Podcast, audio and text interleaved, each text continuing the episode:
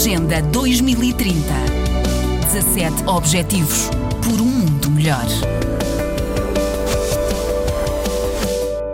O número de vítimas de tráfico de seres humanos está a aumentar. A conclusão é do relatório global sobre tráfico de pessoas lançado esta segunda-feira em Viena.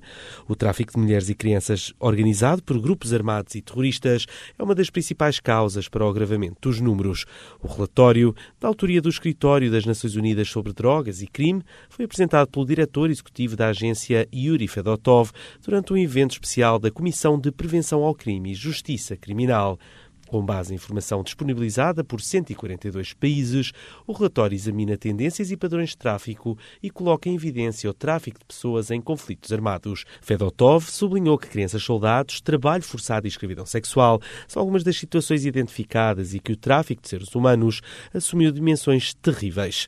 Perante estes números, o responsável considera que é necessário intensificar a assistência técnica e fortalecer a cooperação para apoiar todos os países a fim de proteger as vítimas e levar os criminosos à justiça e alcançar os objetivos de desenvolvimento sustentável.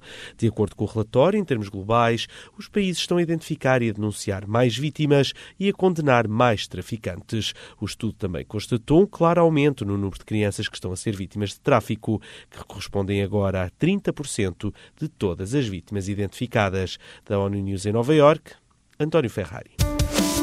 Agenda 2030. 17 Objetivos por um mundo melhor.